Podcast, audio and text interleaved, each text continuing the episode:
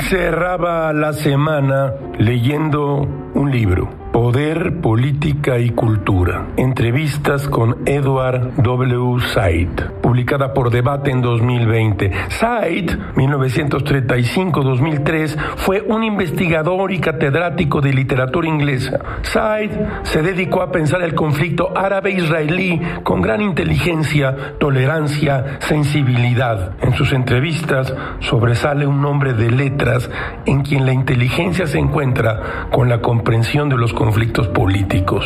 Escuche usted estas dos citas. Dice Said, estudié literatura porque siempre me ha interesado y porque me parecía que las cosas que rodeaban la literatura, la filosofía, la música, la historia, la ciencia política y la sociología, te permiten interesarte por otras actividades humanas.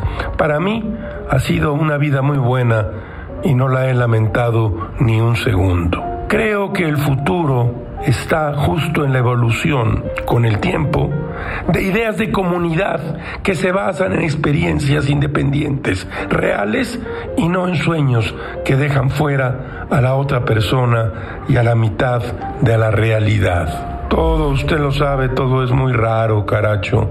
Escuche usted estas dos frases de Albert Camus. Hay causas por las que vale la pena morir, pero ninguna por la que valga la pena matar. Y esta otra, la vida no tiene sentido, pero vale la pena vivir siempre que reconozcas que no tiene sentido.